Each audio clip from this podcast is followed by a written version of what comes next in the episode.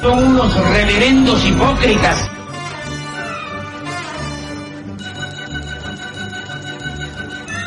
¿Por qué no suben a la tribuna a responderme si son tan hombrecitos?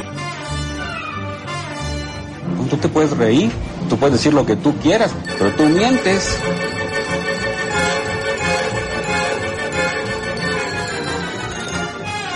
¡No tienen vergüenza! ¡No tienen cara! Cállate, chachalaca. Bienvenidos a Política Nacional. Disculpe si nuestras netas se le estrellan en la jeta. Y por favor, sea serio.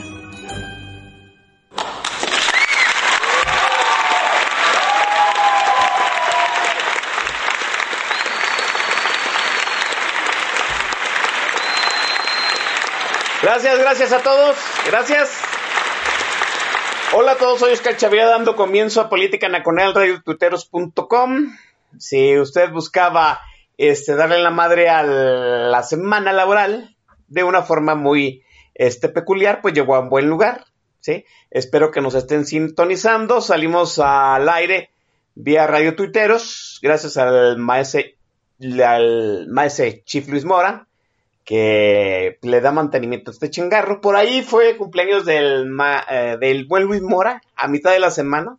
Le mando un abrazote al Chief, que se está reponiendo de salud. ya lo vi tuitear, quiere decir que ya va de salida, entonces le mandamos un saludote y un abrazote al Chief Luis Mora.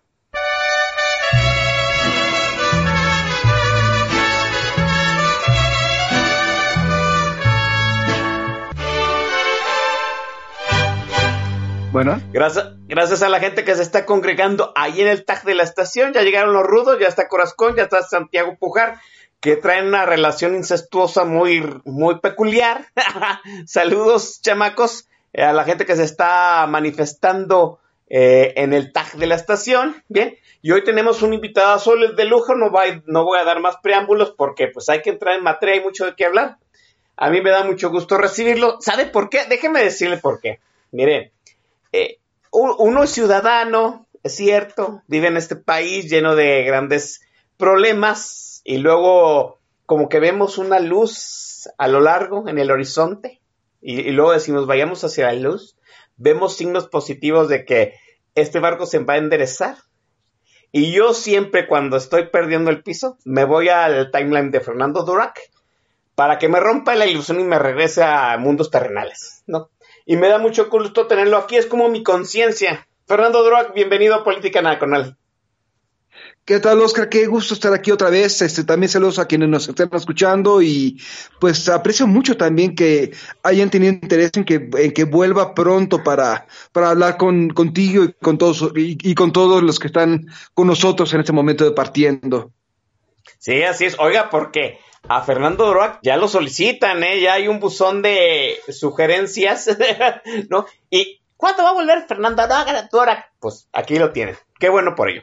Porque a todos nos hace, a todos nos hace falta, sí, que nos jalen los pies a la tierra, muchachos. Eh, ¿Por qué? Porque vemos signos positivos de que este, tal vez en algún momento este país conforme un, una oposición sólida, sí, los vi muy entusiasmados con lo que sucedió en Coahuila, en Hidalgo, como que medio decepcionados por lo que sucedió eh, en, en, el Tribunal Electoral del Poder Judicial de la Federación con los partidos avalados y los que no pasaron el rasero. Y obviamente, ¿sí? con todo el desmadre que se trae Morena. Y pues mire, qué mejor que el mejor analista político de México, que es Fernando Dorac, para decirnos la realidad. ¿sí? No se entusiasmen, Mire, Fernando Dorak nos ha repetido este año una y otra vez que no hay que perder piso. Y me gusta mucho su hashtag, el de el sonido de cabezas estallando y el Realpolitik. Síganlo en su timeline. Fernando, pues hay que entrar en materia porque hay mucho de qué hablar. Hay muchos asuntos eh, en el tablero que, quiero que comenten, comentar aquí contigo. Y empecemos con los nuevos partidos que le dio viabilidad el Instituto, el Tribunal Electoral del Poder Judicial de la Federación. ¿Qué hay de bueno? ¿Qué hay de malo con estos nuevos partidos, eh, Fernando? Mira, en realidad lo que estamos viendo es tres partidos afines a López Obrador. Eh, yo no me imagino, yo realmente sigo pensando que le veían a, a México Libre. En reali- este, a final de cuentas, estamos hablando de un de Felipe Calderón, que es un político que ya hizo las cosas en su momento. ¿no? Falló, acertó, pero obviamente estábamos, es- es- eh, era un partido como Morena endosado a una persona. Cada vez que yo preguntaba quién me des- que este, qué liderazgos tenían, se quedaban callados. En realidad, solamente era Felipe Calderón y Margarita Zavala. Nunca hubo un placeo de, oigan, posiblemente Felipe Calderón va a traer a fulano de tal para tal distrito y van a ver que tienen arrastre. Nunca lo vi. Tenía un techo de crecimiento muy limitado, en realidad. Las expectativas de una persona que Justamente como en el voto de 2018, Oscar, López Obrador gobernó, gobernó la Ciudad de México de 2000 a 2005 y más o menos en esa misma distancia estaba el, la idea de lo que había gobernado Felipe Calderón entre 2006 y, 2000, y 2012. En realidad estamos, estábamos romantizando una administración que ya fue con el paso del tiempo. Ahora, dicho eso, ¿quiénes quedaron? Quedaron un partido, este, es- eh, quedó el PES 2.0, un partido con las mismas caracter- características del PES, pero sin, Hec- sin este Héctor Suárez que pueda promoverlos en la campaña de 2021. Quedó obviamente este el, el, partido del Basta Gordillo y un partido y un partido este gremial. Ahora, eh, la primera pregunta es ¿cómo van a ser parti- este, de partidos satélites? Y para mí la respuesta es, van a tratar, si López, si Morena no es un partido sólido y le genera muchos problemas a López Obrador, van a utilizar un obradorismo genérico. ¿Y a qué me estoy refiriendo aquí? Morena no es un partido político sólido. Es una colección de muchas tendencias, de muchas personas, de muchos liderazgos, que como sucedió también con el PRD, no los une gran cosa más allá de la expectativa de ganar el poder o de mantenerse el poder gracias a un caudillo. Solamente tuvieron dos candidatos este, durante muchos años, Cuauhtémoc Cárdenas y López Obrador. Quitas a los candidatos y obviamente el PRD comenzó a pasar por un periodo de reconfiguración que esperemos que se reconfigure, pero algunos te anuncian que es un periodo de un proceso de desaparición. Y lo mismo pasa con Morena. Hay dos opciones para un rebelde de Morena, salirse, o como se dice en ciencia política, votar con los pies, o quedarse. Y mientras sea más benéfico quedarse, van a seguir ahí, aunque se saquen los ojos, como pasó con el PRD. Ahora, ¿qué va a pasar con los otros partidos? Tienen que alcanzar cada uno de ellos el 3% de la votación para sobrevivir. Estamos hablando de un 9% de la de un 9% del voto, cuando en realidad las oposiciones no juntas no llegan más allá del 25% en realidad. Y, el, la, y la popularidad de Morena y López Obrador se estima que llega a un 35-40. Le basta, con, le basta con eso para mantener la mayoría relativa en la Cámara de Diputados con la mano en la cintura. Ahora, ¿qué va a pasar aquí? Un posible rebelde de Morena sabe muy bien que si, si quiere seguir con su carrera y quiere que sea una garantía de algo, va a tener que quedarse en Morena o quedarse o estar cerca del PT o de o del Partido Verde. El Partido Verde es una franquicia cerrada. Por lo tanto, van a aguantarse. Bueno. Ah, perdimos a Fernando ¿sí, Dora. Ah, te perdimos por un instante, Fernando. Adelante. Sí. sí entonces, estabas, ¿qué va a pasar? estabas hablando, ¿qué va a pasar? Sí. Este, ¿qué va? López y eso y otra vez tenemos la experiencia del sexenio Calderón. López Obrador fue el líder indiscutible de la izquierda antes de 2009, porque todos tenían la expectativa de que López Obrador palomeara candidaturas en 2009, por eso pudo detener, detener el Congreso en 2008. Después de ese punto, se desvaneció la expectativa de que López Obrador fuera el líder de la izquierda. Y de hecho, López Obrador le costó trabajo ser candidato en 2012. Fue como candidato externo del PRD y obviamente López Obrador utilizó como caja chica, como recurso de candidaturas a al Movimiento Ciudadano, antes Convergencia, y al PT. Lo mismo yo creo que va a hacer López Obrador con los nuevos partidos. Va a ser su caja chica de candidaturas en caso de que rumbo a 2024 no tenga el poder suficiente para nombrar candidatos en Morena. Eh, estamos hablando que... Ah, ah, estamos hablando en cierto sentido que les va a dar cierto oxígeno para pasar el, 3%, el rasero del 3% de los partidos nuevos. Es posible que les dé el, oxígeno, no sé de dónde lo va a sacar. Eh, estamos hablando de una elección que va a ser muy polarizante, al menos para un 30% del electorado. El otro 40% más, el otro, hay un otro 30% que eh, va a estar con Morena, aun cuando sepan que están equivocados, y va a haber un 30% que va a estar más o menos pensando que a quién le va a dar sus votos. Entonces, ¿qué va a pasar? Los que sobrevivan van a tener la ventaja de que en 2024 van a ser parte de la gran coalición oficial rumbo a la gran presidencia, pero los otros tres necesitan ver, necesitan demostrar que van a sobrevivir. Va a salirse una persona de Morena ante un partido que sabe muy bien, ante tres partidos que saben muy bien que todavía son apuestas, Ah, ah, puede ser también que los, que los partidos este, nuevos afines a López Obrador vayan en coalición, ¿no? No, no pueden hacer coalición en la primera elección. Ah, cierto, cierto, cierto. Olvidado. Eh, este fino detalle es cierto. Ahorita es como la, como la mamá que va a lanzar a sus polluelos o, a, sus, a sus polluelos del nido para ver, para ver si se estrellan o pueden volar. Eh, la pregunta aquí sería, uno de los partidos es afín a, bueno, es, es, todo el grupo que conformó en su momento Nueva Alianza, otra vez son los líderes afines al sindicato de maestros, que ya sabemos que en cierto sentido les, le deben cierta este, lealtad al Baster Gordillo. ¿El Baster Gordillo es afín al observador? El Baster Gordillo siempre ha jugado sus propias cartas y ahorita le conviene ser afín a López Obrador. Acuérdate que Nueva Alianza se, creó a finales del sexenio de Vicente Fox y durante el sexenio de Calderón y Peña Nieto, especialmente de Calderón, fue jugando alianzas de conveniencia. Durante el sexenio de Calderón todas las gubernaturas las jugó o con el PRI o con el PAN.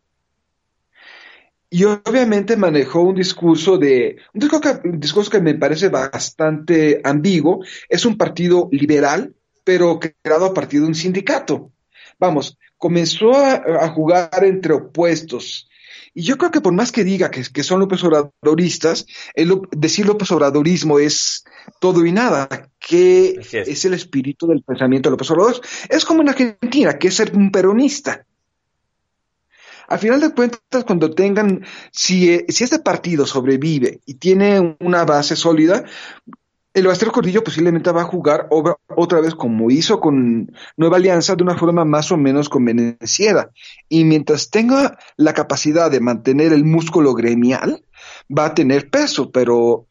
Y otra vez, eh, Nueva Alianza declinó una vez que el Baster Gordillo entró, cayó en desgracia y hubo un grupo de, una cúpula de, políticos que emigraron a México sí, como Cuadri, por ejemplo. Cierto. Este, y, y, esa cúpula que obviamente lo llevaron al declive, pero esa es una de las preguntas más interesantes. ¿Qué tanto músculo conserva el Baster Gordillo de manera autónoma para que sobreviva el partido? Son apuestas todavía Sí, porque yo... adelante, Fernando. Continúa así, perdón. Yo, creo que en la medida que vayan consolidándose en 2021, van a comenzar a tener no solamente su propio peso, sino que López Obrador va a tratar de influir en, sus selecciones de candidatos en caso de que Morena rumbo a, a 2024 colapse. Pero creo que eso vamos a hablar más adelante. Sí, así es. Déjeme decirlo por lo siguiente y hay que tenerlo siempre presente. La este, Nueva Alianza, por si usted no lo sabe, y ahí está Javier Santoyo, que pues ha participado en la organización de elecciones varias veces, pues Nueva Alianza fue la maquinaria de este de elementos electorales, ¿cómo, se les llama? De visores electorales más, eh, ¿cómo se dice? más activa en la historia de las elecciones modernas de México. Nueva Alianza logró más del 90% de casillas cubiertas por un representante del Sindicato Nacional de Maestros. Y eso es una maquinaria electoral que en su momento, pues ya sabemos, ya sabemos, le dio el empujón al malévolo doctor Fecals, pues para que ganara la elección muy apenas, ¿no? En una elección muy polémica que en el 2006, que muy probablemente pues, haya tenido efectos secundarios que todavía resuenan en, en los tiempos de hoy en este país. Esa maquinaria electoral yo creo que va a pasar por una buena prueba en el 2021 y yo no tengo dudas que vaya a pasar el rasero. Quizá no va a demostrar el músculo que todos esperamos, pero sí vaya a pasar el rasero, ¿no? El nuevo partido de la maestra. Lo, que sí es una intriga lo son los otros dos. E, en realidad, el PES 2.0 eh, va a volver a ser un partido nacional. Hay posibilidades de ello. Digo, estamos en un ambiente muy polarizado.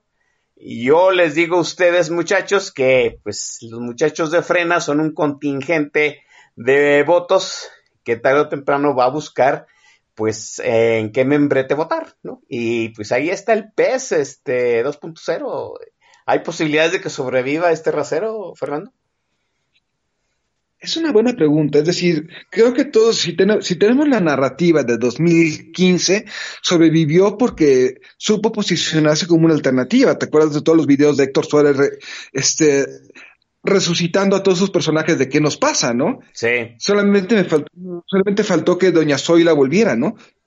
Este, pero puso, este, puso al No hay, no hay, y creo que, y creo que también me hubiera gustado ver al Flanagan, pero eh, la narrativa sobrevivió por, por, por, ese, por esa expectativa. Ahora, ¿por qué perdió el registro en 2018? Perdió el registro porque nadie votó por él, dado que la gente tiene una gran expectativa sobre la, marca morena al momento de votar por el, por, lo, por, por, el frente que le dio la victoria a López Obrador. Todo mundo, a la hora de, tachar las casillas, vio Morena y se fue, se fue por Morena. Problema. Muchos diputados de distritos de mayoría, que ganaron también por la inercia, eh, no se quedaron sin partido político oficial y aquí en la Cámara y en la Cámara de Diputados y en el Senado se dio una decisión que para mí me pareció completamente arbitraria. Si para ser grupo parlamentario necesitas estar afiliado a un partido político nacional existente, la Junta de Coordinación Política en ambas cámaras controladas por Morena decidieron interpretar libremente la ley orgánica del Congreso para darles representación de grupo parlamentario, aun cuando no existían. Y eso les dio, un, les dio cierto aire a lo largo de estos meses, pero ah, para mí la pregunta del, de los 65 mil pesos indexada a 2020 es, todos los diputados propietarios y propietarios, sean de mayoría o de representación proporcional, que, que deseen continuar con sus carreras, van a querer lanzarse por el PES o van a buscar algún acomodo dentro de, digamos, el PT. Por ejemplo, es decir, no, ellos, ellos quieren seguir con sus carreras políticas y obviamente su propio partido es una apuesta en estos momentos. Sí, es cierto. ¿Cuántos van a querer con lumbre? ¿Y cómo van a ser los procesos de selección para estas personas que se la jugaron con todo por Morena, por el proyecto de López Obrador, que votaron por todas las cosas que que les, que les, que les, que les ordenó López Obrador y que obviamente sin el amparo de un partido político sólido van a ser muy débiles candidatos. Por lo tanto, ese es, ese es, un, ese es un problema de negociación política que yo lo voy a ver con casi casi con palomitas de maíz. ¿Qué van a hacer los miembros del PES si, si saben que competir por su propio partido es una apuesta mucho más insegura que como lo fue en 2018.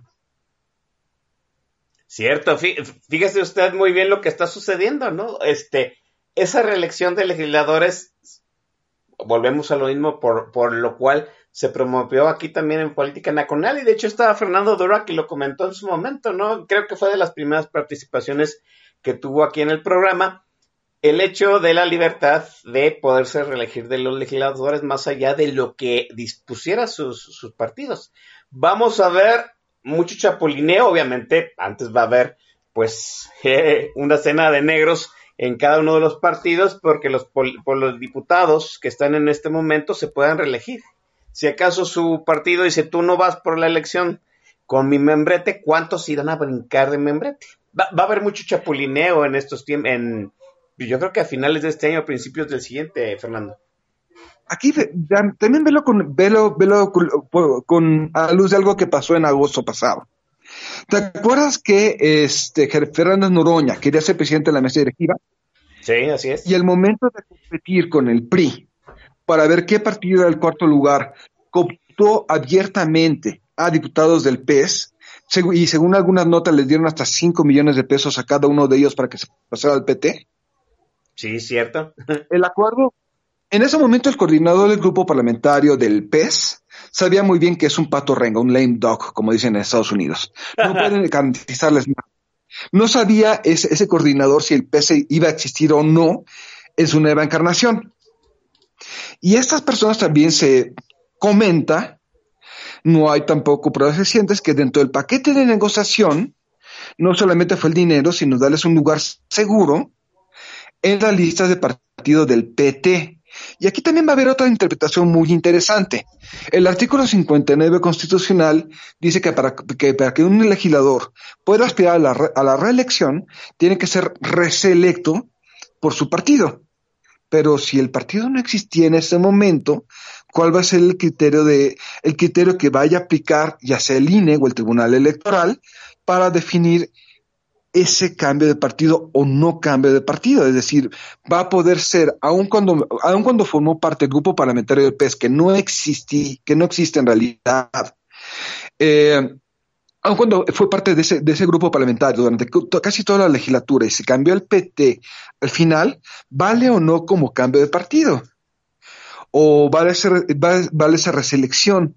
Van a hacer, van a hacer una serie, vamos a ver una serie de maromas el año que entra, interpretativas sobre la ley, y una ley que en realidad es absurda. El candado partidista que pusieron en el artículo 59 constitucional es absurdo pero todo va a ser a través de un absurdo legislativo que se hizo en 2014 y que nadie previó un escenario como el que vamos a ver el año que entra. Cierto, cierto. Eh, no se le dio la autorización para la viabilidad del partido del malévolo doctor Fecals. ¿Justo o injusto, Fernando? Justo, las reglas estaban claras sobre el uso de, sobre la capacidad de recaudar fondos a través de PayPal. Y eso estaba en, las dos partes. Ahora, eh, el que Felipe Calderón califica o descalifica con tentillo las leyes, me, parece un espectáculo bastante triste, especialmente para una persona que tuvo actividad pública. Pero eh, a mi modo de ver estaba bastante claro que no podía ser, que no, que no podía ser este, válido el registro de México Libre por, por esa misma violación de reglas. La gente que veía a México Libre como opción irá hará días por a dónde. Alguien dice que después de México Libre sería este pues el retorno de Acción Nacional. ¿Hay viabilidad para Acción Nacional en el 2021? Si lo vemos por Coahuila, y creo que eso lo vamos a ver más adelante, mi respuesta es no. ¡Sas! Mire, déjeme de, eh, terminar aquí este bloque con Fernando Durac, porque eso del plan eh, de acción nacional y las elecciones de Coahuila y, este e Hidalgo son muy interesantes. Vamos a plantearlas en el siguiente bloque. Mientras, déjenme decirlo porque aquí mi estimado Fernando Durac merece una disculpa de, por parte de su de, de, este jalacables de lujo.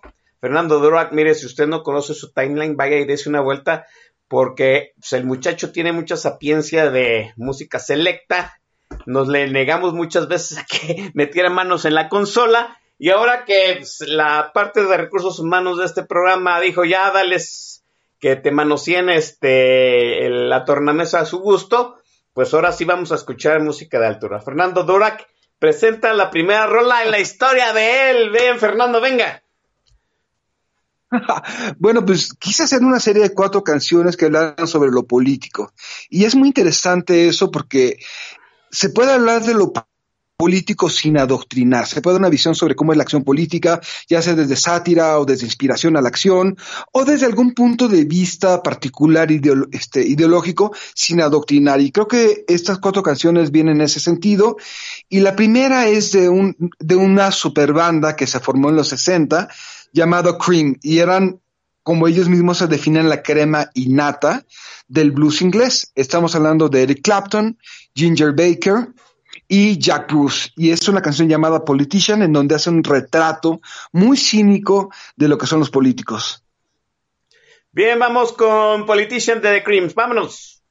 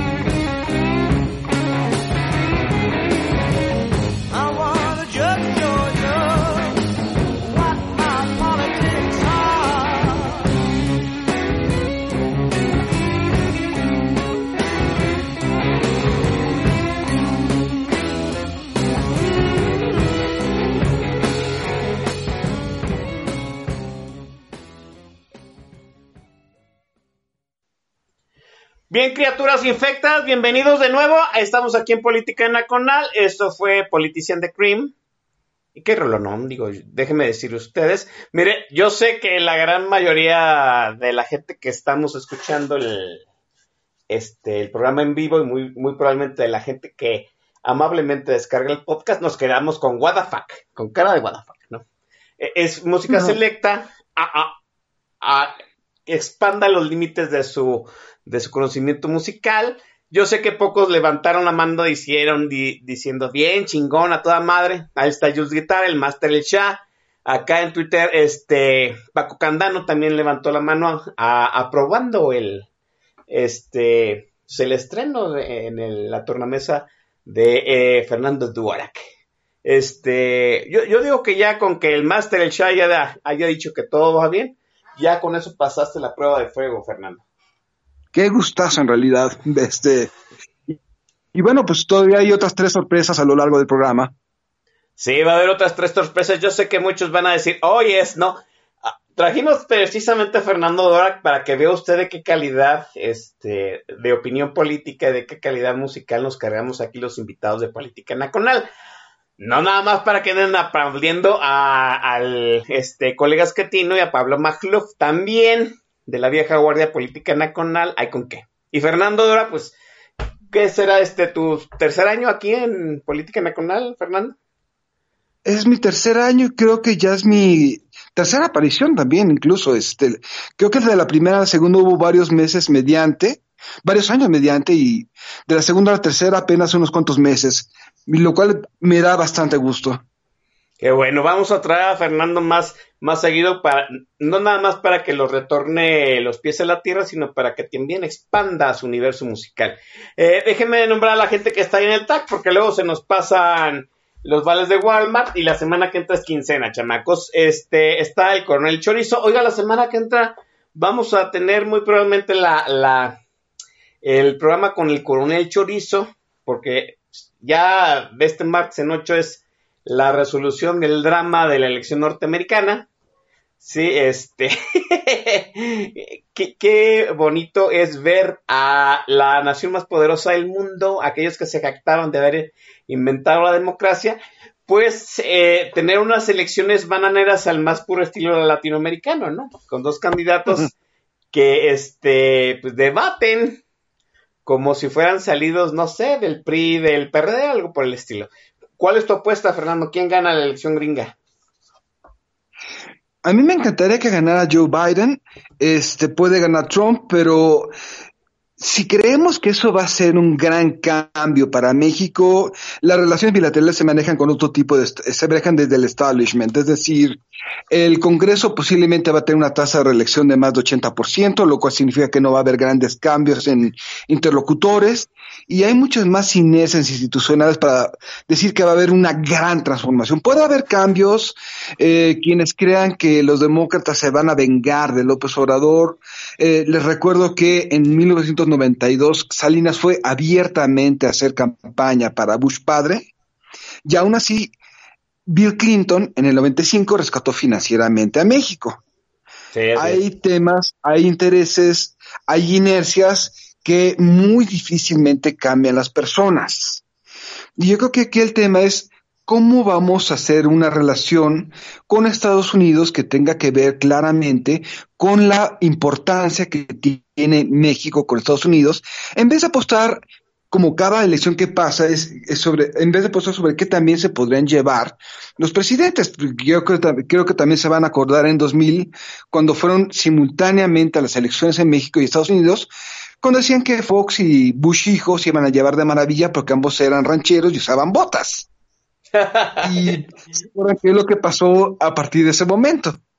No son las personas, es las estrategias que seguimos de interlocución con nuestro vecino del norte y qué tan inteligentes somos para, para hacerlo.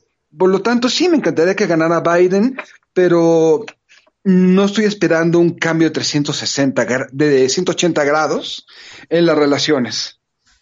Pues ahí está. Eso de me gustaría que ganara Biden es que usted debe apostarle a que se reelige Donald Trump.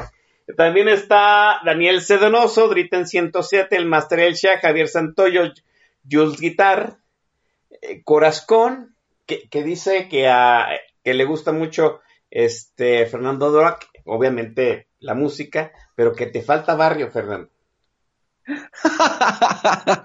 Em, bueno, este, tenemos muchos gustos muy diversos y ahorita elegí un playlist muy específico, ¿no? Digo, pude haber sacado King Crimson, pero creo que te pagan la, te pagan este, la computadora.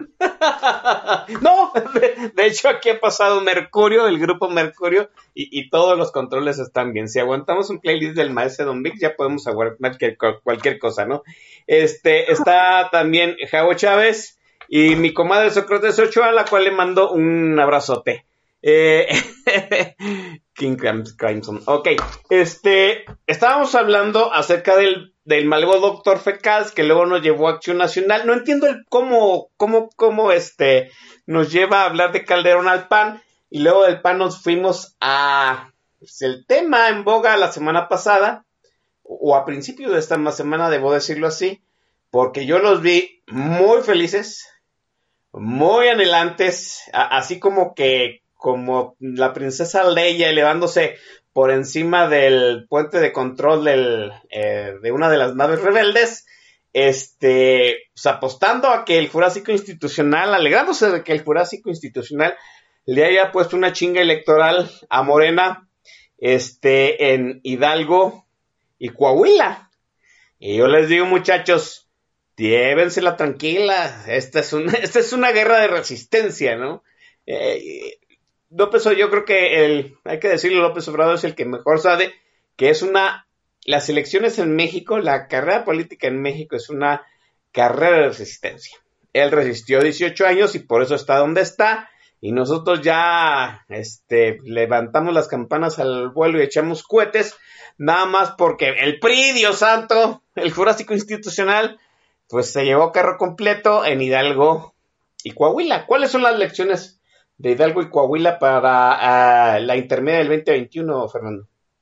Yo creo que vamos a, vamos, vamos a tomar una premisa. Hay un porcentaje importante de votantes que están dispuestos a votar por lo que sea mientras no sea morena. Nunca lo, nunca lo he aconsejado. ¿Por qué? Porque se trata de pensar estratégicamente.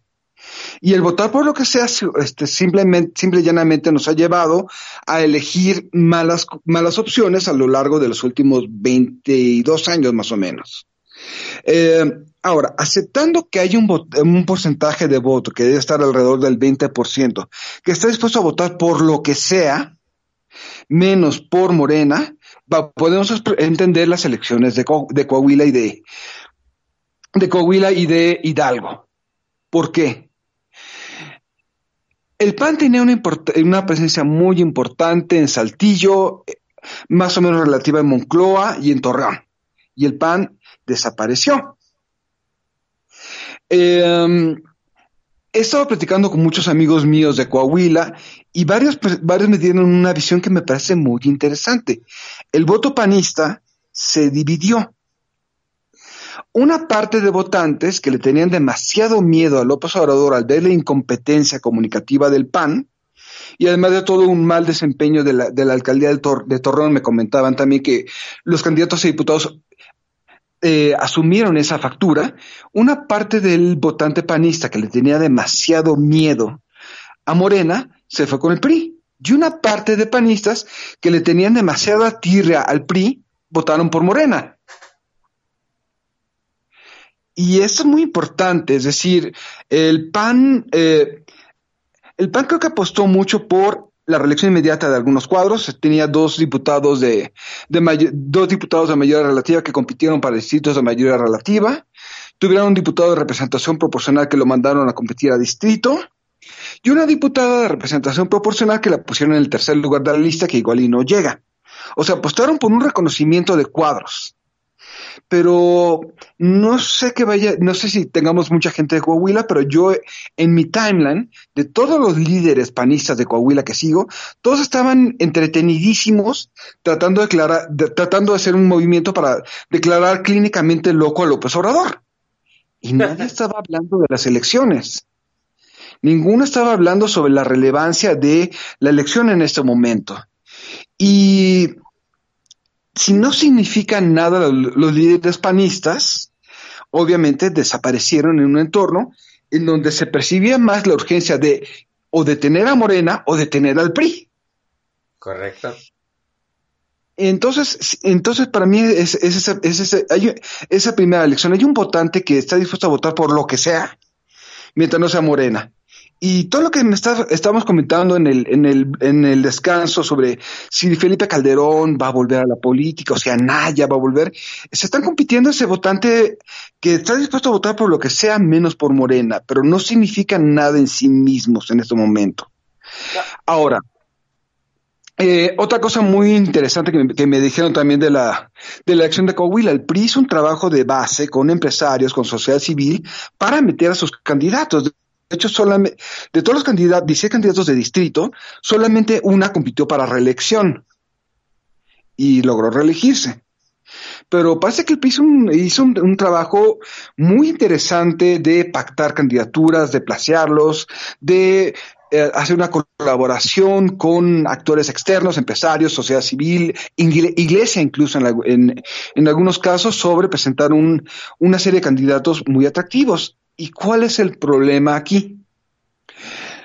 Y ese es el problema de querer votar por lo que sea menos por Morena, y ese es uno de los grandes problemas. Se votó por 16 diputados de mayoría relativa de un Congreso local de 25. Es decir, solamente les falta uno para tener la mayoría calificada. Y si usted me permite un ejercicio de memoria, eh, Javier Duarte, César Duarte, Roberto Borge y todos los, todos los exgobernadores que hoy tenemos odiados pudieron hacer lo que quisieron porque controlaban el Congreso por mayoría calificada. Los Duarte tenían 70%, 70 del pleno, eh, lo mismo Borge, y si tienen esa mayoría pueden hacer lo que sea, destituir ministros, poner afines, eh, cambiar órganos electorales, y eso fue justamente lo que la gente le dio al PRI. Están a un solo voto de darle el control total al gobernador. Por eso, por eso siempre digo, siempre, siempre desaconsejo el votar con la víscera. El votar en contra del otro te lleva a muy malas decisiones. Yo, y, y esa es una de mis grandes este, causas en mi, en mi timeline. Es decir, sáquense de lo que, de lo que les gusta. La política no se trata de creer en cosas. Para creer en cosas están las religiones y pueden no tenerlas. Se trata de pensar estratégicamente, se trata de cuestionarlo absolutamente todo, empezando por lo que ustedes quieran creer. Y en el caso de Hidalgo, em, en, Hidalgo hubo algo que no hubo en Coahuila, un voto de castigo a Morena. ¿Por qué? Porque en Hidalgo, eh, obviamente las elecciones de 2018 pudieron haber, digo, pudieron haber arrasado en Coahuila, pero, el, pero en 2017 Morena no tuvo presencia. Solamente en el Congreso saliente de Coahuila hay dos diputados de Morena. Uno se declaró independiente que compitió por un distrito por el PRI y la otra de representación proporcional también que compitió por un distrito en Morena, en, en Coahuila, pero ninguno se religió. Es decir, Morena no tiene base, no tiene un movimiento sólido en Coahuila, pero sí en Hidalgo. Y mm. contra toda expectativa, en ambos estados hubo una participación si bien no espectacular, sí muy por encima de las expectativas. ¿Qué porcentaje? Eh, alrededor de 40% en Coahuila y alrededor de 50% en Hidalgo. En un momento de elecciones atrasadas, donde se elegía solamente uno de los tres este, categorías, tres este, autoridades en cada uno de los estados, en elecciones intermedias y con pandemia. No es, digo, no es así la gran fiesta de la democracia, pero para lo que fue, fue algo muy interesante, fue algo muy importante. Y en Hidalgo sí había una relación de voto de castigo. Es decir, ya había un desempeño claro a partir de, a partir de lo que hicieron varios alcaldes en, en Hidalgo con respecto a lo que había antes. Y sí, se puede hablar de un voto de castigo, yo creo que en este caso sí. Y otra vez gana el partido con mejores estructuras, el PRI. Em, ¿Qué va a pasar en ese sentido? Todavía el Congreso es mayoritariamente de Morena, todavía hay equilibrios, pero si hay una expectativa clara de que el PRI no está completamente perdido, no van a comer lumbre los morenistas ahí. Cierto. Entonces, ¿qué es lo que me parece aquí las grandes lecciones? Uno, no votemos por lo que sea. Es más, Si ustedes tienen en su distrito un alcalde o un diputado local, un diputado federal de Morena que ha tenido un buen desempeño, si los otros partidos no tienen buenos candidatos, este puede ser una buena idea votar por, la reelección de esa persona si es excepcionalmente bueno. Es decir, cuestionenlo todo. Y dos, eh, en un entorno, en, un, en una elección en donde va a haber concurrencia, elecciones federales y locales, todavía puede empezar, o vamos a ver qué tanto van a empezar las agendas locales y qué tanto se van a dividir las agendas locales. Por eso López Obrador está tan interesado en hacer una consulta de, los expresidentes, de tratar de meter cualquier cosa para contaminar las agendas. Ese es precisamente lo que tiene a López Obrador muerto, sus consultas. Sí, cierto. E, es, es, entrar a, lo local en algo nacional. en cierto sentido es eh, apantallar a, a, con algo nacional lo local, ¿no? Podríamos decirlo de esa forma. Exactamente, quiere convertir la, las elecciones en su, en, en, su, en su, figura. Él lleva apareciendo a López Obrador en boletas electorales desde 2015 que se formó Morena. Si ustedes ven los históricos de los esposos de Morena, él aparece. Cuando la autoridad electoral en 2017 le prohibió promover su figura, lo hicieron líder de Morena. ¿Por qué? Porque él como líder de Morena podía promoverse. Es decir, es una persona que ha estirado las reglas a su conveniencia y va a tratar de meterse en la boleta en 2021. Creo que ese es el gran reto ahorita de, el gran reto de la, política nacional, lo cual me parece bastante triste si va a aparecer una persona en la boleta, en vez de hablar de la pandemia, de la economía o la seguridad, que estemos hablando realmente de qué tanto va a estirar las, las, las reglas del juego para, para el poder hacer lo que ha venido haciendo siempre convertir a Morena en una franquicia personal. Bien, vayamos resumiendo este panorama de las lecciones de, de, Hidalgo y Coahuila. El PRI ya encontró la formulita, ligarse con la sociedad, abrir este, sus opciones este, de, candidatos a la sociedad civil. Eh, yo lo entiendo de cierta forma como en su momento Acción Nacional lo hizo con los empresarios, con liderazgos locales, y le funcionó en, en, Hidalgo y en Coahuila. El PRI ya encontró una forma y, y, el PRI disciplinado, el PRI con su maquinaria electoral, que podrá estar oxidada si usted quiere, pero pues ahí está. Ya encontró, ya encontró una hoja de ruta para el 2021 el, eh, el Jurásico Institucional. Todo parece indicar que sí. Ahora, eh, estamos hablando también de dos estados en donde nunca ha habido alternancia puede ser esa premisa más o menos comprobable para, digamos, Colima o Campeche. Es, es posible, pero vamos, estamos hablando de un núcleo de, de, de esta, uno, de uno de los cinco estados en donde no ha habido renovación, de, no ha habido cambio de, de partido en las gubernaturas. En otros puede haber otro tipo de conductas, especialmente en aquellos estados donde han cambiado muchas veces los ejecutivos, pero es una hipótesis de trabajo. Bien. Acción, Acción Nacional se cierra, eh, deja a un lado, este, podríamos decir, la sociedad civil, premia los cuadros, vuelve a plantea la opción de la reelección a la gente que lo merece y la gente le tunde. Acción Nacional necesita una reconformación abriéndose hacia la sociedad. El, Acción Nacional necesita primero darse cuenta de que debe representar algo a los votantes. Y están ahorita con, junto con Felipe Calderón y Anaya compitiendo por, el, por quién está más desesperado por, por votar en contra de Morena para ganar su voto. Y esto no va a salir así. Esto tiene que salir representando algo. Obviamente, necesitas tener un discurso claro de qué vas a hacer. Y si tienes, a, lo, y si tienes a los dirigentes de PAN, los estados más distraídos en declarar loco a López Obrador, obviamente no van a representar nada en sí mismos. Hay un, hay un tema ah, que... Perdón. Adelante, adelante, perdón, perdón. Y ese es un tema que me interesa, es decir, si ellos, creo que la gran mayoría de los, de, los, de, los, de los partidos de oposición y líderes de oposición siguen creyendo que no pasó nada en 2018, que fue un accidente, y en realidad fue el fin de una época. Y si no acaban de darse cuenta que fue el final de una época y comienzan a reconstruir algo a partir de retejer un nuevo discurso de identidad como país, estemos, eh, tengamos las simpatías que, tengamos, que tengamos, va a seguir dominando la víscera, y ese es el Orador. Hay un extravío ideológico en Acción Nacional. Creo que no tienen idea de qué es lo que les pasó encima. Nunca, y nunca nunca han desarrollado una visión de espíritu de cuerpo nunca hay una visión de vamos a ayudarnos entre todos, porque este, este partido depende de que nos permanezcamos unidos, ahorita te toca, me toca a mí, pero al rato te va a tocar a ti. Nunca desarrollaron un espíritu de cuerpo, nunca lo tuvieron ni siquiera en los 12 años que, tuvieron el Ejecutivo. Y si tú lo ves muy claramente, muchos dicen que Anaya era un gran candidato, pero Anaya acabó de destrozar también al PAN.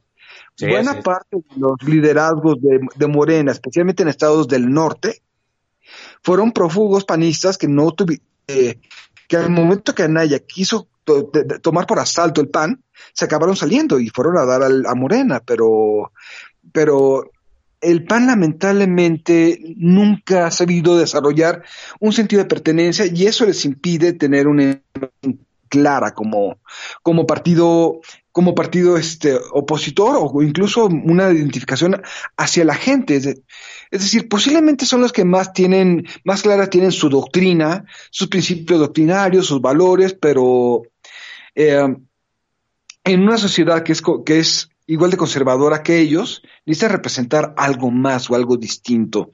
Y siguen sin tener idea de eso. Y creo que y me temo mucho que en 2021 no van a tener mucha idea este, para, ese momento. ¿La, no conformación de México sí le ayuda al PAN? De, México Libre, querrás decir. Perdón, de México Libre, sí, perdón. en mi opinión, no. En mi opinión, México Libre fue siempre una, fue un grupo sobrevalorado. Es decir, todo el mundo me decía, México Libre va a arrasar, pero yo les decía, bueno, ¿tenemos una idea de cuáles son sus cuadros competitivos en los distritos? ¿Tenemos una idea de quiénes van a mandar en al menos las ciudades más importantes del país? Y nadie supo contestarme eso. no este, y si tienes un partido que depende de dos personas, lo único que tienes es a Morena, pero en la derecha o en la extrema derecha, como quieras, si, si no consideras a Morena de, derecha, pero simple y llanamente es un Morena en el otro lado de donde esté Morena. ¿Anaya es, es factor para el 2021? Yo estuve muy al tanto de la, del resurgimiento de Anaya. ¿Por qué? Porque eso es muy interesante. Es decir, en primer lugar, si eres un líder, nunca abandonas la plaza. Tú eres una persona que, como líder, te creces al castigo. López Obrador, como acababas de decir. Y Anaya desapareció dos años. Eh, yo no esperaría que en esos dos años hubiera comenzado a tener otro tipo de, lazos, empatía. Pero en sus videos habla del mismo, pero no habla de, qué tanto le preocupa a México. Eh, y otro problema también de comunicación que me parece gravísimo. En estos momentos, como pasa, como pasa antes de todas las campañas, vamos a tener un absoluto tsunami de libros que van a escribir políticos o que dicen los políticos que escribieron, que obviamente es el agosto de los escritores fantasma, eh, sobre cómo cambiar el país. Y, son libros que deben ser esencialmente inspiradores. Es decir, estás vendiendo una idea de futuro para la acción política. En cambio, la semana pasada me fui a una librería para, con el claro, la clara intención de comprarme el libro de Anaya y leerlo, pero vi que tenía más de 500 páginas lleno de, Discúlpame, para eso yo mejor compro las fuentes. Es cierto. Es decir, él es el él, él, si él desea volver a la política, tiene que ser un líder que inspire. No va, no va a lograr, no va a llegar a ninguna parte jugando al rey filósofo. Y sí, tiene razón Anaya, eh, diciendo que López Obrador gobierna con ocurrencias, pero de la, pero de la campaña recordamos más el Ricky Riquín Canallín que sus grandes ideas. Así es, es decir, puede tener ideas maravillosas, pero nunca conectó con ellas. Y esas ideas son las mismas que está reciclando en su libro. Entonces, eh, y otra vez, Anaya es algo para personas que están desesperadas porque Morena se vaya. Y sigue siendo ese segmento un segmento muy competido. Y aquí no, no, no vamos a llegar a ninguna parte con alguien que nos dé esperanza de que se vea morena. Esto vamos a salir de esto, sea en 2021, 2024, 2027, 2036, cuando hay una alternativa clara e igual de atractiva que Morena. Y no va a haber una, una alternativa si antes no hay una autocrítica, porque el sistema no colapsó en 2018 porque llegó López Obrador y dijo ñaca ñaca, sino también colapsó por toda la, por una clase política anquilosada, poco operativa en base y que desatendió demandas legítimas que explotó López Obrador, bien o mal, pero las explotó como la corrupción, la inseguridad y la desigualdad social. Y ahorita mucho del votante de López Obrador está negado, está cerrado, sí, pero no es que sean tontos están tan convencidos que no son capaces de escuchar alternativas. A ellos no vas a llegar a convencerlos. Tienes que inspirarlos. Y mientras no exista eso, mientras sigamos creyendo que México va a retomar el camino del crecimiento, cuando, es cuando en realidad, había un atasgo, que México le va a tomar a México 12 años volver a como estaba antes, para ellos no significa nada. Yo quiero que piensen cada vez que, escuchen a alguien diciendo, México ha perdido inversiones y estamos dando un paso a los 70, quiero que se imaginen una persona pobre, arruinada, que esté enfrente de ustedes, viéndolos desafiantemente y diga, a mí me vale gorro si, eh, si estamos perdiendo dos años o no, yo siempre he estado pobre, pero esta vez tú te vas a ir conmigo. Para, muchos de los, para muchas de las personas que apoyan a López Obrador es venganza. Y si no entendemos esos sentimientos, vamos a irnos cada vez más atrás y atrás y atrás. No se trata de tener la razón, se trata de entender lo que pasó para reconstruir. Hay una, hay un porcentaje más o menos del 20% de gente que va a votar lo que sea contra Morena. E, es una base electoral interesante como para chantaquear a cualquier político, ¿no? O, o u obligar a los políticos a voltear a ver esa base electoral. Mm, mm, sí, no, es decir, si van a votar por lo que sea, obviamente ahorita vamos a ver qué opción decanta más, pero lo que vimos en lo que vimos en Coahuila es que si ven el PRI como más atractivo, van a votar por el PRI. No necesariamente van a votar por FENA o no necesariamente van a votar por eh, o van a votar por el PAN, van a votar por lo que sea más atractivo. Lo desaconsejo, pero eso es lo que van a hacer. Y sí. Déjenme ah, aquí para la, charla con Fernando Durak. Vamos a dar paso a su segunda intervención musical. Venga, Fernando. Bueno, este, si, seguimos hablando de, la política y hay hay autores que hablan sobre la política, no como proselitismo, que eso es lo que me choca, por ejemplo, de Roger Waters, que ya se convirtió en una sombra de lo que fue en los mejores años de Pink Floyd. No es hacer un activismo eh, buenista o ramplón, pero es también, eh, pero es quizás también comenzar a dar una visión de las cosas sin querer adoctrinar. Y uno de mis, de mis auto, este, letristas favoritos en, ese, en esa dirección es Neil Peart eh, letrista y baterista, fallecido hace unos, hace unos meses, de la banda Rush. Él era un liberal, pero fue pasando mucho de posturas muy radicales, muy, muy, muy rondianas. De hecho, 2112, una de sus primeras canciones, era un cuento de Dan Ryan, y fue pasando hacia un liberalismo más, como decía, más sentimental, más humano. Y aunque hay muchas, muchas letras que abren de una forma más sutil, quiero poner la canción más conocida, Tom Sawyer. Es, obviamente, para mí es un ideario, es decir, tu mente no está en renta para ningún dios ni para ningún gobierno. Siempre mantengan la esperanza, pero, pero permanezcan también descontentos. No hay nada permanente salvo el cambio. Vamos con Tom Sawyer de Rush.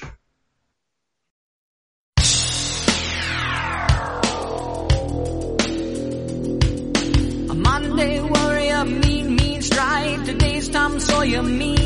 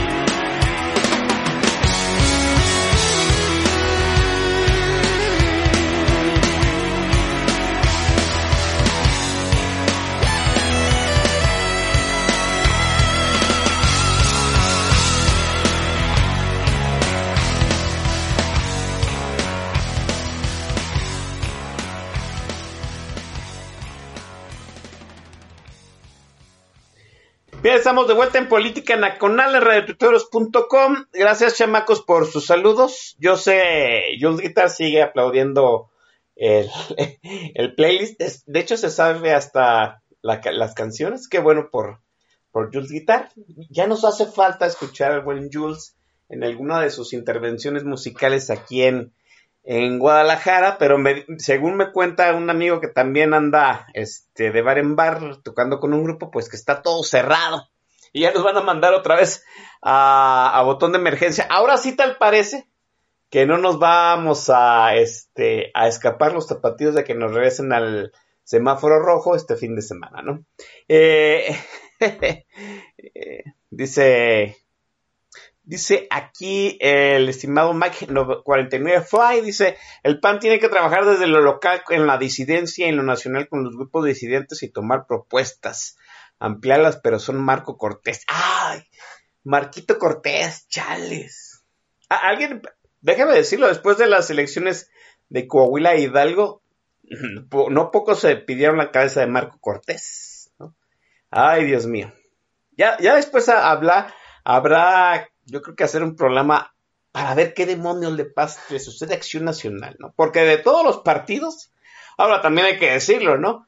Acción Nacional no tiene un gran este, jefe estatal. ¿no? ¿Qui- ¿Quién es el jefe del, PAN, del PRI? ¿Alguien se acuerda? ¿Saben el nombre? ¿Qué hizo? ¿Qué hace? ¿No? Pero ya sabemos que Acción que digo que el Jurásico Institucional se maneja casi pues, con piloto automático, ¿no? Así es. Pero Acción Nacional no. Lástima por ellos, ¿no? El PRD, no, sé ni quién es el jefe del PRD en este momento, pero pues ya sabemos que pues, es un club de cuates que muy probablemente ya vaya a desaparecer, no nos importa mucho. Dante Delgado Renauro ya empezó a hacer eh, ese coaching local, eh, empezar a recibir cascajo. Ivonne Ortega Pacheco, exgobernadora de Yucatán, priista de Olengo, ya se pasó a Movimiento Ciudadano. Eh, lo dicho, ¿no? Dante Delgado, pues, eh, sigue manejando Movimiento Ciudadano como si fuera una franquicia. Alguien dice que va por el tercer lugar este, a nivel nacional en el 2021. Muy probablemente pues, lo voy a conseguir. Y, yo les digo, no, Dante Delgado no más se va a quedar en el tercer lugar. Va a ver que puede construir este más amplio, por supuesto, y parece que el, el grupo federalista de gobernadores, de los cuales, pues uno de los que mueve las manos es mm, mi excelso gobernador eh, Enrique Alfaro, que es la carta fuerte en este momento del Movimiento Ciudadano, aunque, vuelvo a recordarles, pues Enrique Alfaro no está afiliado a Movimiento Ciudadano. Así se, así se maneja este, eh, esta franquicia de Movimiento Ciudadano, ¿no? Y Morena, pues Morena tiene su drama, propio, ¿no? Que ya hace unos, unas horas, una hora o algunos minutos, tuvo una conclusión. Después de dos encuestas, una preliminar y una final, sí, en donde las dos encuestas habían dado como este vencedor eh, y ganador a la presidencia nacional de Morena, ya sabemos que pasó en la última encuesta, Porfirio Muñoz Ledo y, y este Mario Delgado tuvieron un empate estadístico, no matemático, ojo con lo que estoy diciendo, tuvieron un empate estadístico este, que los llevó a otra tercera encuesta de ese empate.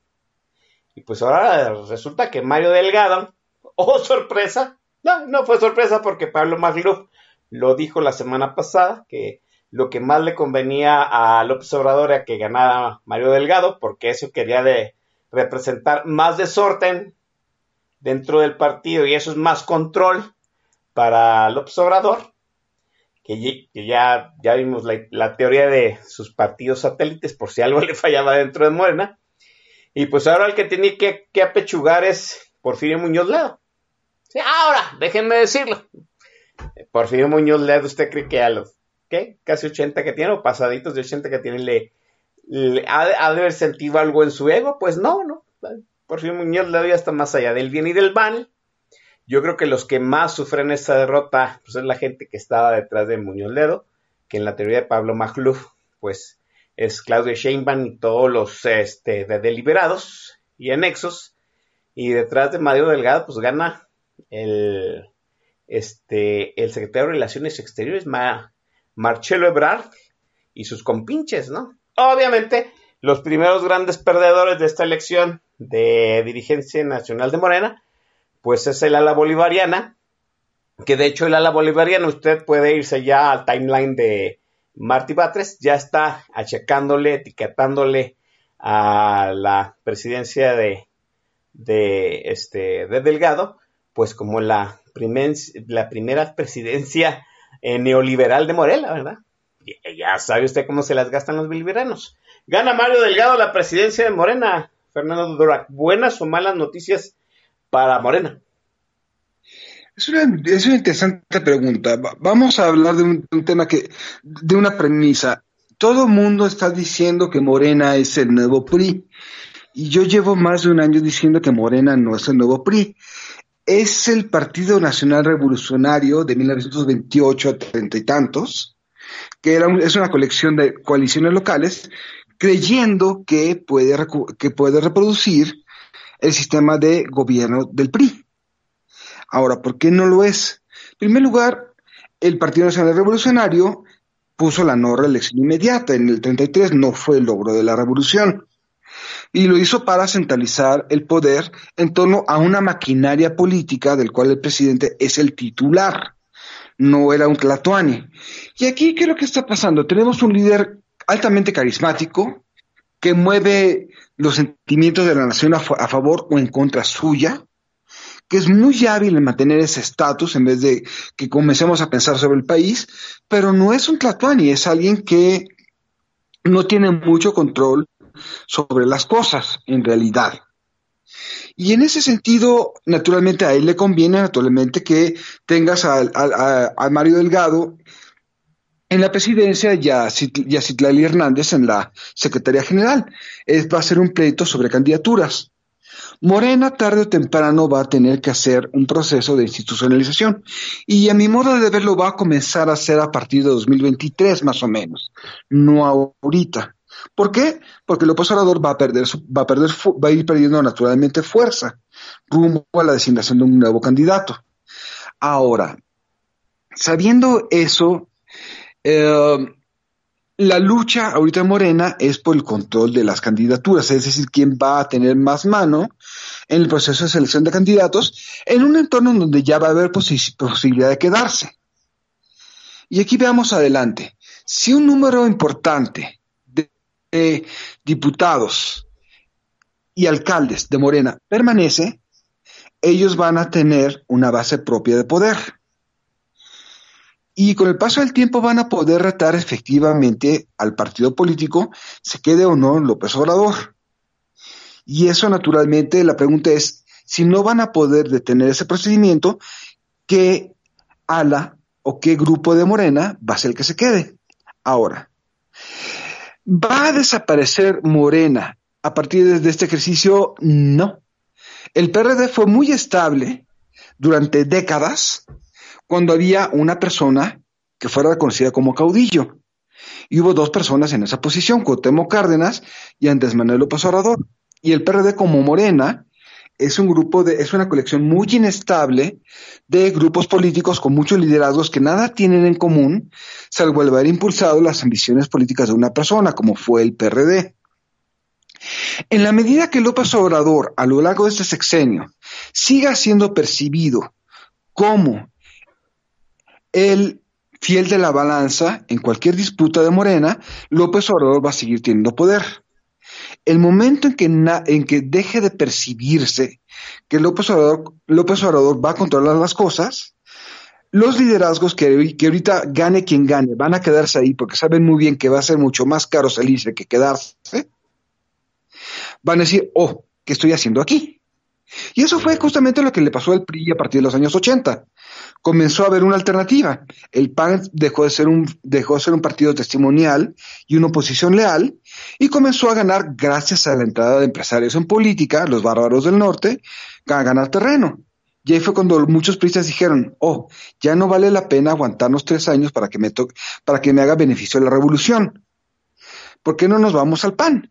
Y en ese momento también otro grupo de priistas dijeron, si la dirigencia de mi partido está haciendo un desplazamiento generacional y estoy quedando fuera, entonces creo que vale la pena hacer una apuesta para salirme del PRI. Y ese fue el Foro Democrático. Muñoz Ledo, Cuauhtémoc Cárdenas. Pero mientras López Obrador siga siendo visto como el fiel de la balanza y como la persona que va a seguir siendo fuerte, Morena va a seguir como está. Y el PRD fue muy estable, aun cuando se mataban entre sí durante décadas, cuando había la expectativa de un líder caudillista que les iba a dar, si no la victoria en el Ejecutivo, sí suficientes votos en sus bases electorales para mantenerse en, sus baluartes. Y creo que ese es el problema con Morena, es decir, no veo aquí una gran fisura, no veo aquí un rompimiento dramático. ¿A dónde se van a ir? Se van a ir, a- podrían irse al PT, pero el PT creo que tiene demasiados problemas ahorita con todo, con la aventura de, de Fernández Noroña para ser presidente de la mesa directiva, que adquirió demasiados compromisos. Se van a ir los partidos nuevos, todavía no saben cuál va a sobrevivir. Entonces, creo que ahorita al menos de aquí, de 2021 a 2023, quédese quien quede, se maten o no se maten ahí adentro, Morena va a seguir siendo, al final de cuentas y en los resultados finales, estable. Vamos a tener grupos que van a saber que vale más aguantarse unos años que salirse. Y ese para mí es el, el quid en, en Morena. No veo grandes rupturas. Eh, siendo muy cínico, Porfirio Muñoz Ledo no está nunca pensó y no está pensando en ganar la elección, está pensando en cómo dentro de algunos meses, cuando le toque dejar este plano existencial, va a ser recordado. Meses o pocos años. Él está pensando en su propia narrativa personal rumbo a su, a su, a su invierno. Por lo tanto, quienes creyeron que Porfirio iba a ser un gran líder, tampoco. Y el grupo de Porfirio Muñoz Ledo envejeció con él, nunca creció. Sigue siendo una cúpula pequeña de personas que fueron envejeciendo con él y siguen envejeciendo con él.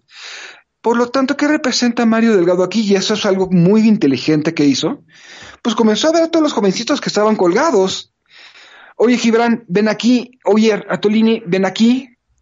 Y no estoy diciendo que sean, que toda la juventud de Morena sea ellos, pero sí ciertamente son liderazgos visibles de juventudes de Morena. Hay muchos otros jóvenes que se están formando en Morena, pero muchos de ellos también, les guste o no, siguen esos liderazgos porque son los más visibles. Creo que esa fue esa experiencia, esa esperanza de recambio generacional que traería Mario Delgado que no podía ofrecer Porfirio Muñoz Ledo, fue lo que hizo, lo que acabó haciendo la diferencia para, para Delgado. Es cierto, ¿no? Mire qué curioso eh, eh, esa situación de los jóvenes de Morena, ¿no? Acabaron otra vez eligiendo el menos peor de todos y muy probablemente el menos peor de todos haya sido Delgado. Ay, ya vimos al al muchacho Gibran pues tragándose ese tweet que puso que puso una foto este con Lorenzo Córdoba y Mario Delgado diciendo que pactaba la corrupción, ¿no? Y luego lo vimos le- lo vamos a ver levantarle levantarle el brazo a este a Mario Delgado. Yo lo dije aquí, lo repetí, este Atolini, Gibran, son dos muchachos que iban pues a darle cierta ¿cómo, decirle? cierta autenticidad moral a la elección de Morena y ahí está. ¿no? No, en ese sentido, conforme a lo que dice Fernando Dora, pues, no, se no se necesita gran operación cicatriz dentro de Morena, número uno, porque, porque pues está el jefazo López Obrador por encima de ellos y de todos modos Morena siempre ha sido pues, una lucha tribal. Este pierde el ala bolivariana dentro de Morena, ¿eso es una buena noticia, Fernando? Eh, no pierde, están, espera, es- es- es- están ahorita pendientes de lo que va a pasar. Saben muy bien que ahorita no se van a salir, no pueden salirse, no va a haber ningún, no, nadie los va, no les va a llamar. Y están, y están pendientes de ver si triunfa o no Mario Delgado para volver a hacer su propia lucha, pero eh, no lo pierden todo, la secretaria general está con ellos Citlali, sí. a final. Entonces, saben muy bien que pudieron haber ganado la batalla, pero no, están perdiendo la guerra. Por lo tanto, Eh. no, no, digo, por más que, por más que estemos acostumbrados a que se den con todo, por más acostumbrados que estemos a una política de barrio, y eso lo, lo hemos visto desde 1989 con el PRD, no veo, al menos de aquí a 2023, una fisura en Morena lo suficientemente significativa para que haya algo distinto. Y en ese sentido, creo más que en la medida que haya cuadros de Morena que vayan permaneciendo con sus bases propias, van a empujar a una, a una institucionalización de Morena en cuanto a estructuras, en cuanto a ideología, más autónomas que la marca obradorismo. La nueva dirigencia de Morena va contra reloj, operando para el 2021. Sí, definitivamente, los, los tiempos ya están encima. Para diciembre van a tener que haber, va- vamos a comenzar a ver a personas que van a estar haciendo trabajo de campo. Eh, para enero, febrero vamos a, vamos a hablar de la definición de las candidaturas. Eh, y si uno ve ahorita los diputados, en este, si vamos a tener por primera vez a diputados que van a competir para elegirse, yo no veo a ninguno que tengan en el radar esa posibilidad. Nadie está tejiendo un discurso propio, nadie está tejiendo nada. Yo tenía cierta esperanza que el tema de los fideicomisos, por su propio grado de complejidad y controversia, hiciera que algunos, que hubiera más rebeliones de, diputados de Morena de las que hubo, pero no, creo que todavía no tienen en el radar ese pequeño cambio de reglas y en ese sentido yo invito a que nos escuchen que más allá de decir vamos a votar porque sea menos Morena, vean por lupa a todos y juzguenlos a todos. Sí, mismo rasero para todos. Eh, hay un costo ya, hay un costo político de la presidencia de López Obrador que pueda ser un dolor de cabeza para Morena en la elección del 2021. Híjole, em, esa para mí es una, pregunta muy complicada. López Obrador, López Obrador no ha gobernado con un instrumento de rendición de cuentas claros. Él ha recurrido a un, a un lenguaje moral. Yo estoy bien, ustedes están mal. Y eso es muy común en todos los gobiernos populistas de todo el mundo. Todos los gobiernos populistas, como desde el Cinco Estrellas hasta Trump, hasta Orbán, aglutinan a las oposiciones como los malos, aglutinan hasta las siglas. ¿Por qué? Porque es un discurso moral, somos buen- nosotros representamos al buen pueblo. Y López Obrador sigue manejando esa visión. ¿Por qué? Porque la única forma que tiene para apoyarse como gobierno es mantener esa visión de, esa visión de pueblo. Y en esa dinámica, López Obrador tiene muchísimo para dónde radicalizarse. El discurso de López Obrador es una mezcla de elementos religiosos, una visión teleológica, somos la cuarta transformación, estás en el cambio verdadero, eh, y es un- una visión teleológica cuasi religiosa mezclada con el nacionalismo revolucionario. Y uno puede ver, y sabiendo, y conociendo la retórica de López Obrador, y sabiendo que es altamente predecible en sus tácticas políticas, yo creo que si las cosas van mal, tiene todo el espacio disponible para radicalizarse rumbo a 2021 si lo necesita. Puede comenzar a enardecer más a la, a la ciudadanía, puede comenzar a decir, a vender más un, futuro mejor, no importa, no importa los costos, que ese es el siguiente paso de una visión teleológica. Si el futuro va a ser mejor y es inevitable, cualquier obstáculo para que se cumpla ese futuro debe ser removido y está justificado que sea removido. Sí, La historia me hablará de Fidel Castro. Entonces, si uno conoce la retórica de López Obrador, no tiene mucho espacio para moverse si está acorralado. Eh, y otra vez, no se trata de quitar a López Obrador, se trata de entender cómo funciona, se trata de entender por qué llegamos aquí, se trata de entender el, el entorno psicológico que nos trajo a este punto. ¿Por qué? Porque si creemos que aquí no pasó nada y que es una lucha entre buenos y malos, vamos a estar, va- este, eh, prepárense para que Morena se quede hasta 2042.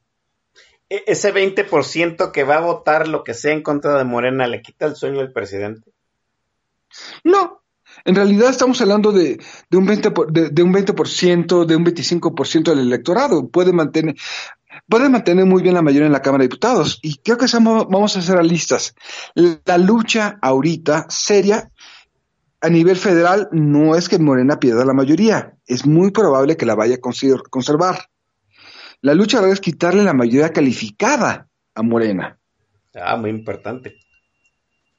Es decir, esa, es la lucha ahorita, en, estos, en estos momentos, pero yo estoy dando, dado- dando por un hecho que la mayoría absoluta la va, la va a conservar, aun cuando sea 51%. Ese 51% puede moverse rumbo a 2022. Por ejemplo, el- si el PES 2.0 tiene un 5% de, tiene un, tiene un, este, 10, di- 10 diputados en el Pleno, cuando se radicalicen posturas sobre derecho a decidir o sobre derechos reproductivos, va a rebelarse contra la línea de Morena y ahí va a haber problemas, pero eso va a ser ya cuando comiencen a haber definiciones de cara al cambio de poder, a cambio de poder federal. Correcto. Bien, déjeme partir otra vez la conversación con Fernando Dora. Vamos a la penúltima intervención musical de Fernando. Venga. Bueno, eh, estamos hablando también de otro músico que nunca fue político en sus mensajes, estamos hablando de Lou Reed, ex líder de The Velvet Underground y tuvo una carrera solista también muy interesante. Y de hecho hay un disco que se llama eh, Techno Prisoners, en donde es para mí el primer ejemplo de, de stand-up, de comedia stand-up en el mundo. ¿Por qué? Porque lo que hizo es tocar canciones de su repertorio y hacer chistes o atacar al público o burlarse de ellos. Y hay un punto en donde dice, preséntenme un tema político y yo les voy a presentar un papel, un, un papel en el cual limpiarme el trasero. y yo nunca fue político en ese sentido, pero esta canción There Is No Time de su disco de su disco del de 90 llamado New York es un llamado a la acción, es un llamado a moverse ante lo público. Y creo que ese es el gran valor, no es tanto lo que creas, sino qué te une con nosotros y qué es lo que quieres para tu propio país. Bien, vamos con Lou Reed y volvemos.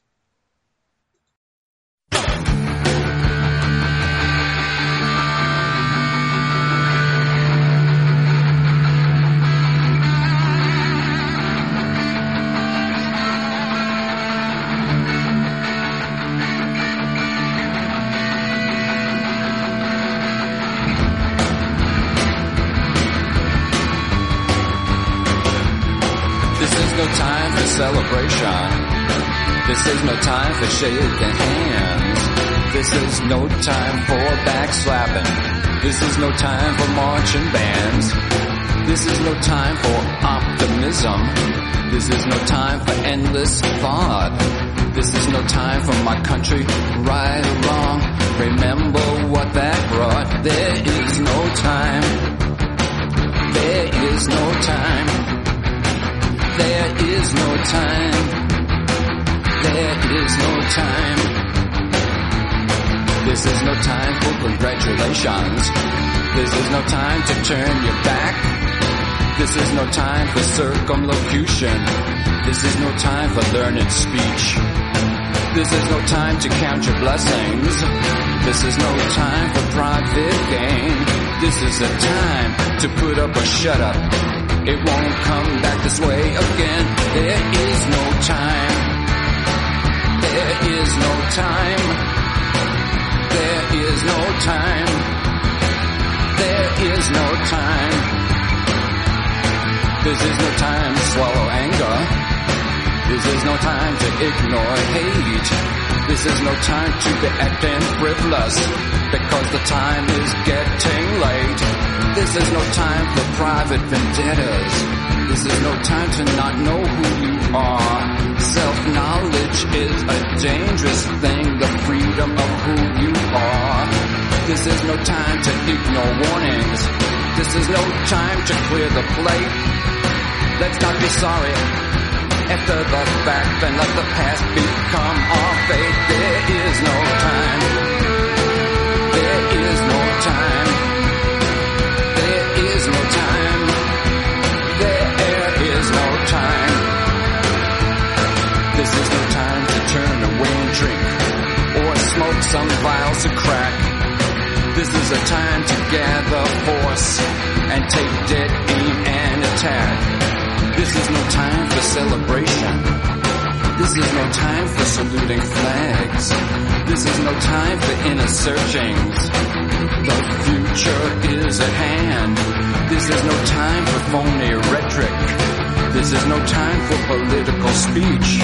This is a time for action. Because the future's within reach. This is the time.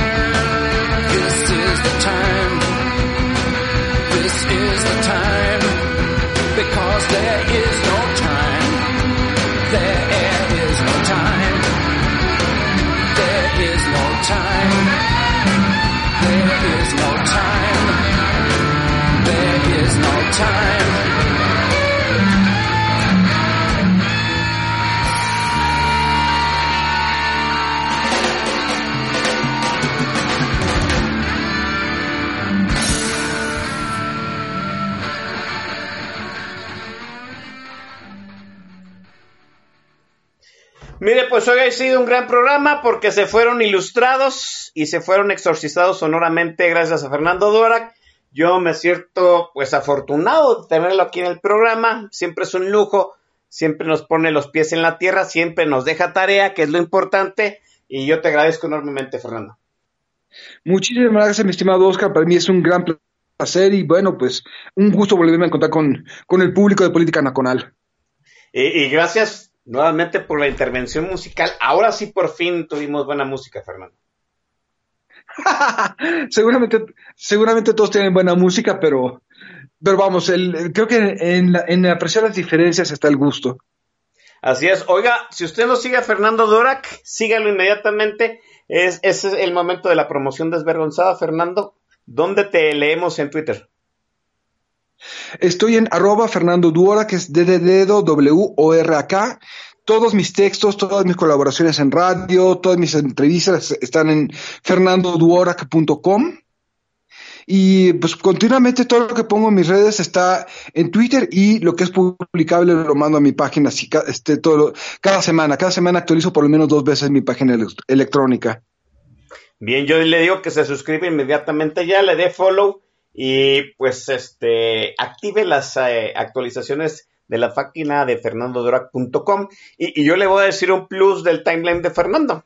¿sí? No nada más hablaba de política, sino también nos de receta, este, pues varias, varias cosas selectas de música. Mire, déjeme decirlo, Fernando Dorak ha emprendido una, este, campaña, una cruzada musical, eh, poniendo una rola diaria so que tenga una- alguna relación con el día en que está tuiteando. Y pues ya lleva una buena cadenita. ¿Con cuántas rolas habrás ya mencionado, Fernando? Más de 150. Sí, un día me levanté y dije, ¿qué tal, qué tal sería, qué tan buena idea sería poner un domingo una canción alusiva al domingo, un lunes, y así me fui. Y de pronto dije, bueno, pues, ¿cuál es la, era un domingo, cuál sería la mejor? Pues empezamos con Sunday de David Bowie. Y de pronto dije, pues, ¿qué tan lejos llegaré? Y estamos ya en un día de, este, en el día 100, más de 150, y creo que por lo menos tengo ya material localizado para un mes más. Bueno, pues ahí está, ¿no? Ojalá algún día Fernando Dorak nos este, recete ese playlist con respecto al día en Spotify. Ojalá se lo dejamos ahora a él de tarea. Sí, y mientras le agradecemos nuevamente haber estado aquí en Política Nacional y se despide por recetándonos la última selección del playlist. Venga, Fernando. Uno de mis poetas favoritos eh, fue Leonard Cohen. Él tenía una poética muy profana, muy, muy física, pero al mismo tiempo muy espiritual se puede llamar. Él, él fue, obviamente su cultura, su modo de ver la- las cosas era de un judío. Muchas de sus canciones tienen esa cosmogonía jude- judeocristiana a final de cuentas, pero en algún momento de su vida también se ordenó como sacerdote budista. De hecho, pasó casi una década en un, en un monasterio zen en, en- cerca, de, cerca de Los Ángeles y toda su poética es esa mezcla de lo físico, lo espiritual y, buena par- y algunas de sus novelas como Beautiful Losers manejan esa eterna dicotomía o todos sus poemarios. Eh, creo que soy tan clavado que después de 25 años de coleccionar tengo todos sus poemarios, tengo todos sus discos y tengo todas sus novelas. Obviamente es imposible este, coleccionar todos sus, sus covers o sus tributos. Y aquí vamos a hablar de una canción en donde también se pone político. Se llama Democracy y no habla tampoco sobre un sistema de gobierno, sino como un ideal. Es decir, viene de la sensación de que no es exactamente real, que es real, pero no está, no está exactamente ahí. Y habla sobre ese, es- es- esa visión. Es estar descontento también sobre un país, sobre un país que es la cuna de lo mejor y de lo, de lo peor, y de un potencial sobre el que vale la pena vivir. Se llama Democracy, la canción del disco The Future. Nos vamos.